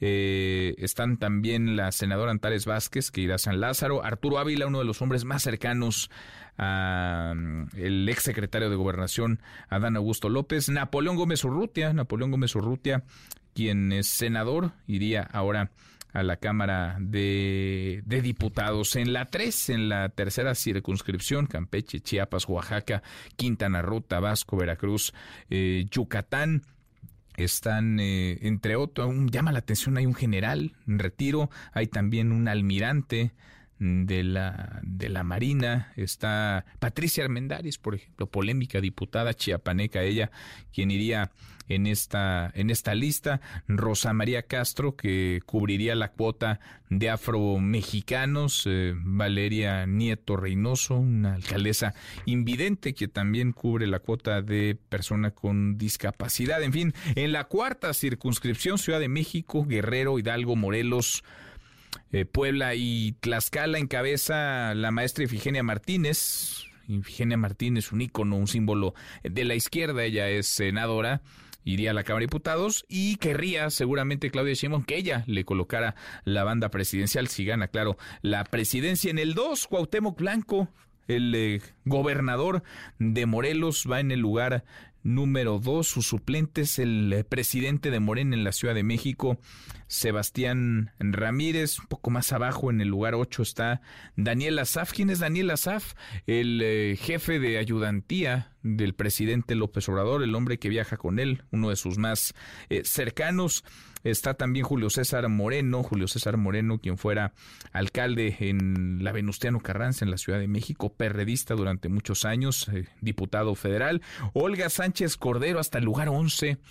Eh, con posibilidades de entrar, sí, porque en esta circunscripción eh, nos dicen hasta el 15 o 16 tienen posibilidad de entrar si consideramos la votación de 2018, pero Olga Sánchez Cordero senadora, fue secretaria de gobernación y la mandan al lugar 11. En el 2 está Sergio Mayer, el actor eh, Sergio Mayer, quien fue ya diputado por Morena, luego eh, tuvo, digamos, un distanciamiento con el partido y regresa, ahora regresa como plurinominal. Eh, Gabriela Jiménez, Gabriela Jiménez en Azcapotzalco, ella es candidata, de hecho, al Distrito 13 en Azcapotzalco, en la Ciudad de México, va en el 13. Mónica Fernández, ¿quién es Mónica Fernández? Ella es una diputada priista en Congreso de la Ciudad de México que se volteó en la votación para elegir, para ratificar para un segundo periodo a Ernestina Godoy. No alcanzaron los votos, pero era, ella era eh, diputada del tricolor en el Congreso Capitalino y así le pagan ese voto, ese volantazo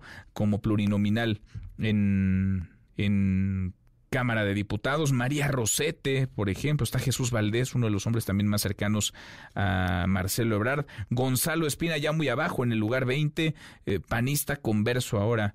A Morena, en fin, hay de todo, hay muchos, hay muchos eh, chapulines. Y en la quinta, en la quinta circunscripción, Colima, Estado de México, Michoacán y Querétaro, Alfonso Ramírez Cuellar, regresa quien fuera líder del Barzón, está Víctor Hugo Lobo, Víctor Hugo Lobo, quien fuera alcalde jefe delegacional en su momento en la Gustavo Amadero, eh, diputado en el Congreso Capitalino, llegó por el PRD, se distanció del PRD, renunció y ahora está en Morena, así lo reciben con una diputación federal. Manuel Espino en el 8, en el lugar 8, ex eh, dirigente nacional del PAN, Vidal Llerenas, en el lugar número 12. Vidal Llerenas, uno de los hombres más cercanos a Ebrard. Vaya, es tan cercano que lleva como suplente a un sobrino de Ebrard, a Sebastián Ebrard, Sergio Gutiérrez Luna, el representante de Morena ante que vaya que se la ha jugado por la 4T, pues lo mandaron hasta el lugar 14, él es eh, veracruzano, pero va por esta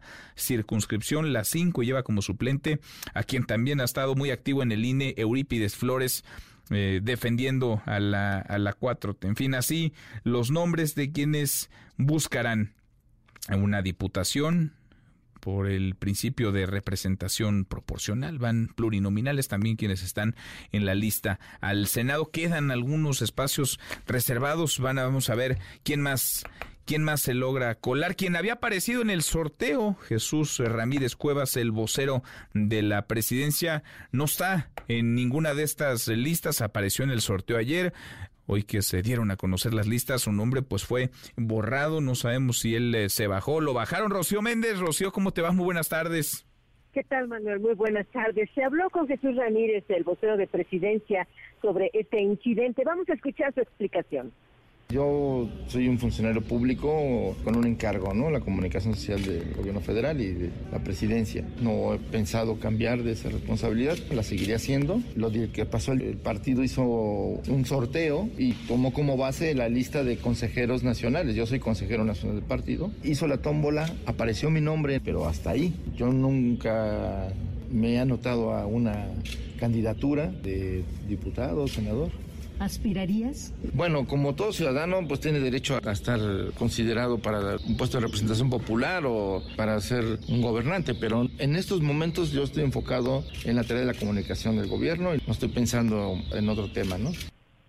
También habló sobre la situación de Daniel Azaf, el jefe de la Dirección General de Ayudantía de Presidencia, y Alejandro Esquer, el secretario particular del presidente Andrés Manuel López Obrador ni siquiera tienen mis documentos, ni he presentado algún tipo de carta de intención, ni he manifestado interés en participar en este momento. Pobrecitos de todos los que dijeron algo. Pero eso demuestra que fue un auténtico sorteo, que no hubo mano negra que no hubo dados cargados y que bueno, pues eso es el resultado. Morena pues, hace tipo de procedimiento desde su origen. Que salga un hijo de un gobernador también es casualidad.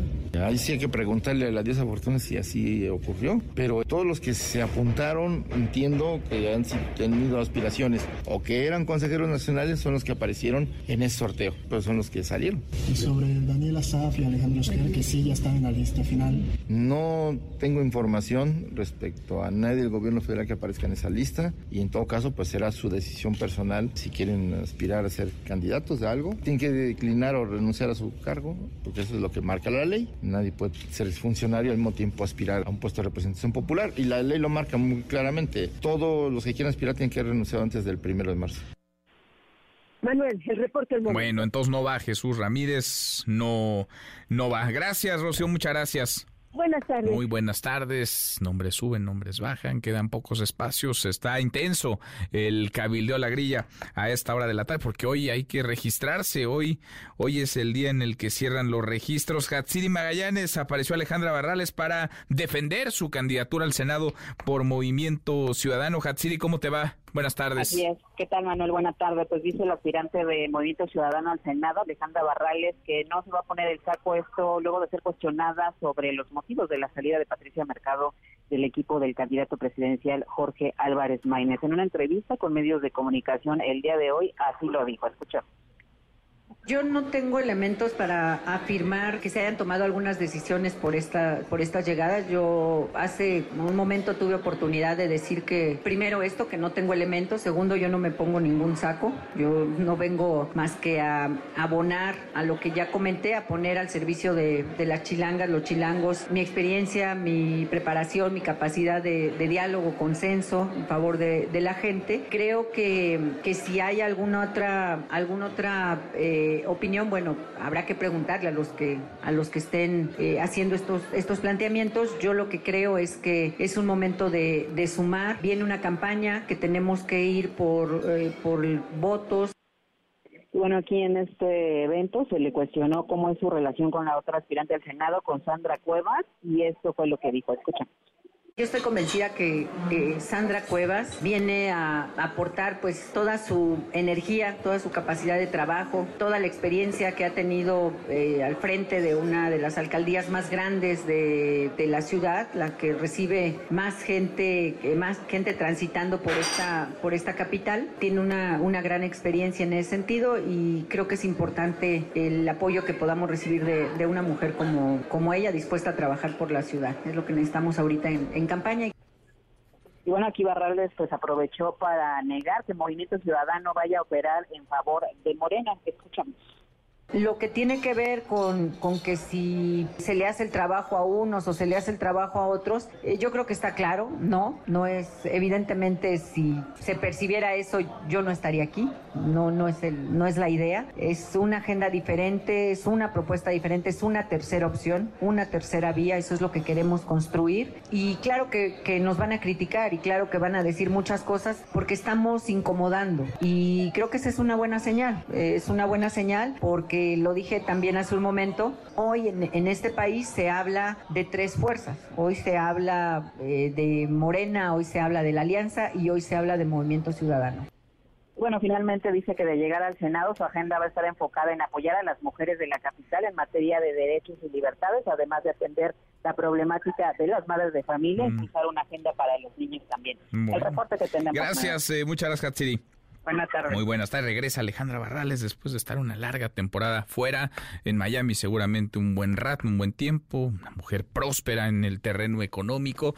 Alejandra Barrales, expresidenta nacional del PRD, exsecretaria en la Ciudad de México, aspirante a la jefatura de gobierno, cayó en eh, Movimiento Ciudadano. Por cierto, sobre Sandra Cuevas, eh, ha pedido ya licencia definitiva a su cargo, efectiva a partir del próximo primero de marzo. Poco que se pueda agregar a propósito de la todavía alcaldesa en la Cuauhtémoc que ha insultado, ha mentido, vaya, se ha confrontado con medio mundo.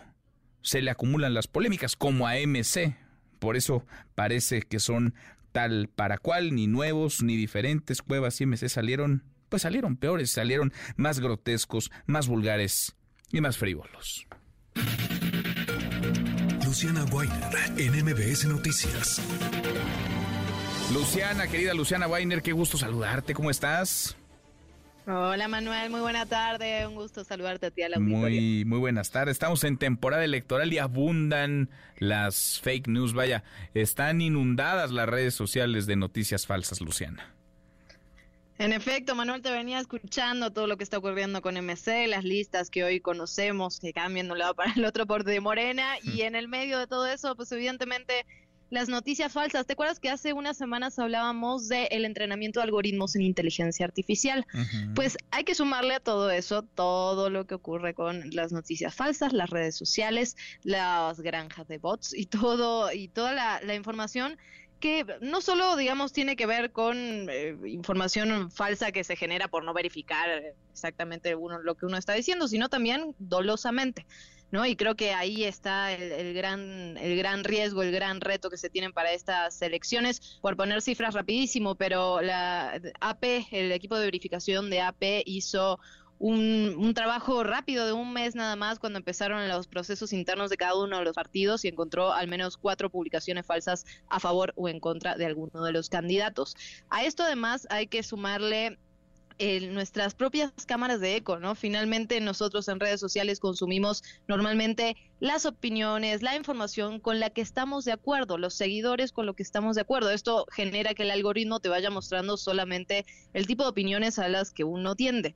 Eso evidentemente no ayuda a la situación y además, un, dato que a mí siempre me parece interesante, en la prueba PISA del 22, no, no esta última del 23, sino la del 22, hay un dato que es brutal, que es que el 1% de los estudiantes de 15 años, que justo donde se realiza la prueba, eh, no fue, solo el 1% fue capaz de distinguir una opinión de una pieza informativa. Entonces, en este contexto, digamos, creo que es uno de los grandes retos rumbo a las elecciones. Sin duda. Escuchamos, Luciana, vamos a escuchar tu trabajo y seguimos, seguimos platicando. Rumbo a las elecciones del 2 de junio hay un foco rojo al que hay que prestar atención. El papel que juegan las redes sociales para la información y la toma de decisiones de la ciudadanía.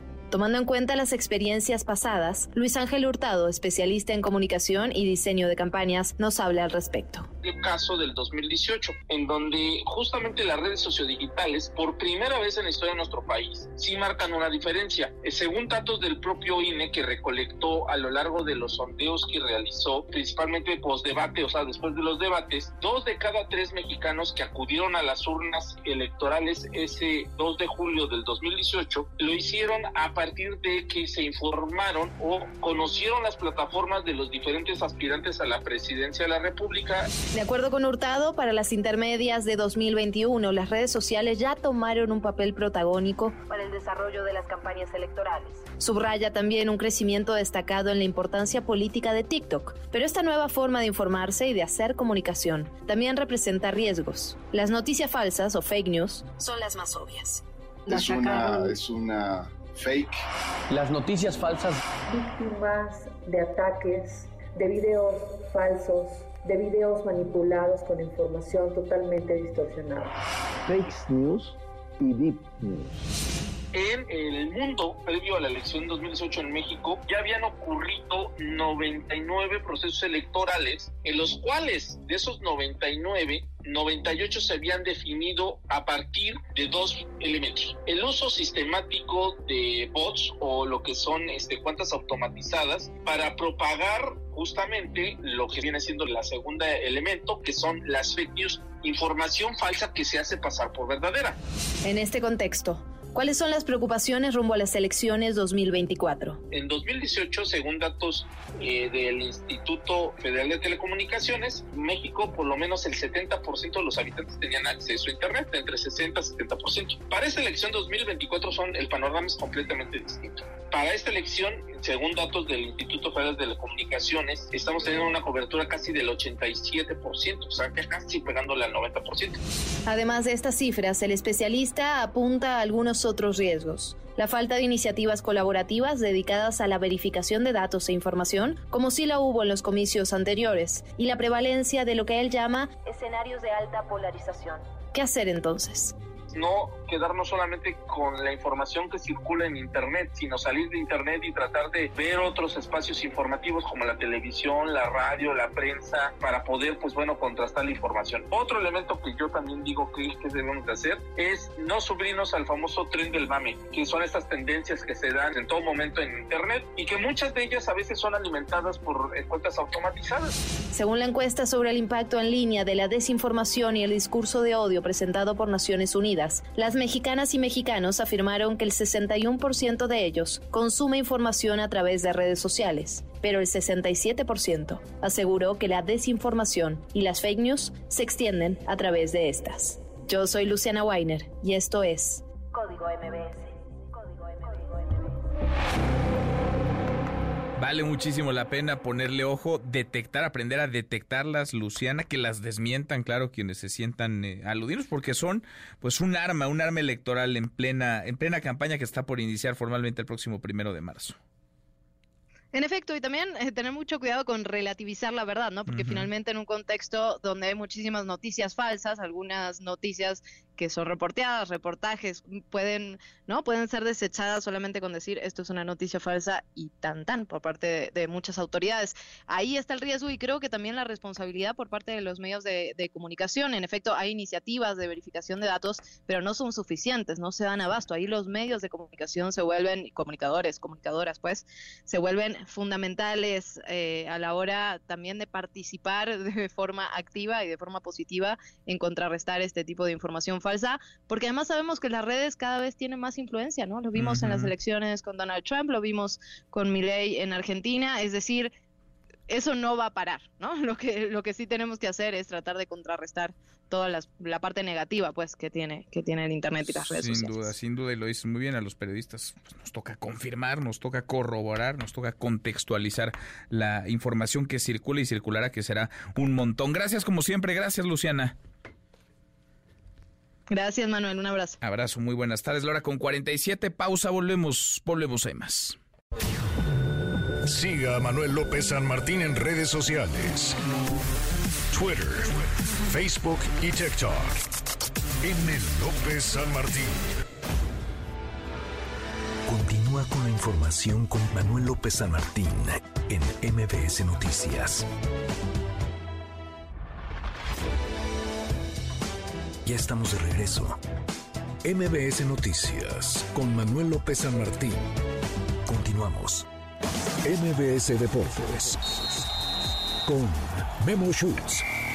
Querido Memo Schutz, qué gusto, qué gusto recibirte acá en cabina. ¿Cómo estás? Mi querido Manuel, siempre, siempre un gusto. Gracias por recibirme y pues mucho fútbol, ¿no? Entre en estos días a, mitad de semana. Por donde volteas hay fútbol. Jornada doble. Sí, jornada. Mira, de hecho, en estos momentos se está realizando el partido de vuelta de los 16 de final de la Europa League y Santi Jiménez metió gol. Ah, qué bien. A todo lo que se le criticaba que Santi no estaba al 100, la primera, digamos, racha negativa, eh, seis partidos sin anotar que, tenía en, Europa, pero anotó, empató la Roma y en el global están 2 a 2. Esto al mm. descanso. Entonces vamos a ver qué pasa. Los vamos a mantener al tanto de lo que vaya pasando. Pero bueno, eso en la Europa League. Y aquí en el fútbol mexicano, pues mira, tres partidos dentro de esta jornada 9. El fin de semana es la 8.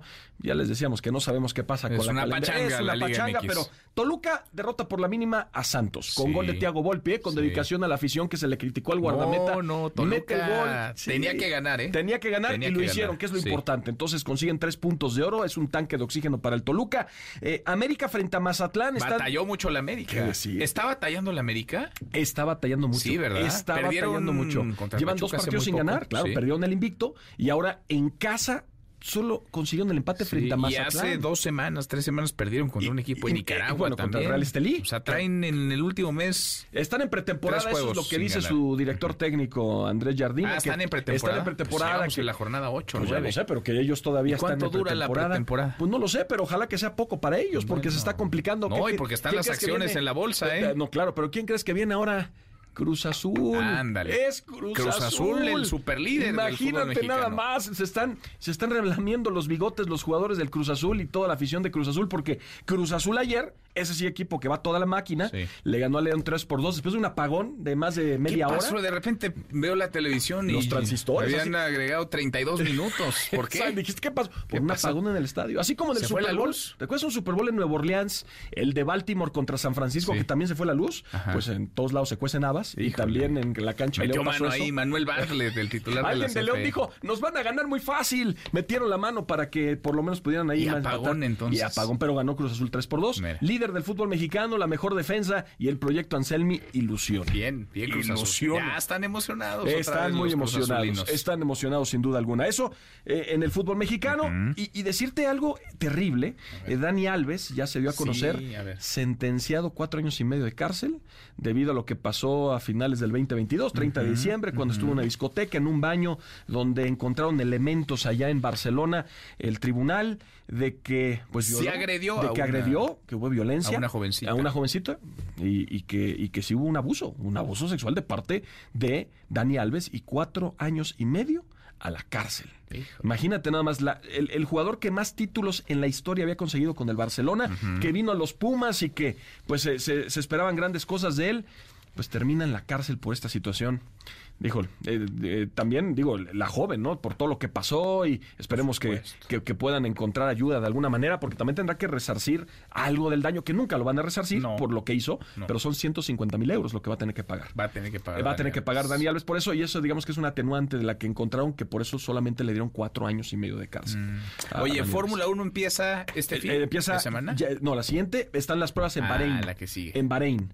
Y decíamos que Checo Pérez mañana va a probar, todavía no se ha Todavía no se ha subido. Pero Verstappen sigue siendo el, más rápido. Lewis Hamilton lo hizo hoy. Están, y Verstappen va a ser el más rápido. Están en el más rápido. Sin duda, el béisbol de grandes ligas ya empieza la pretemporada. Recuerden que también un par de semanas los Yankees vendrán a enfrentar a los Diablos Rojos eh, del México, que va a ser espectacular.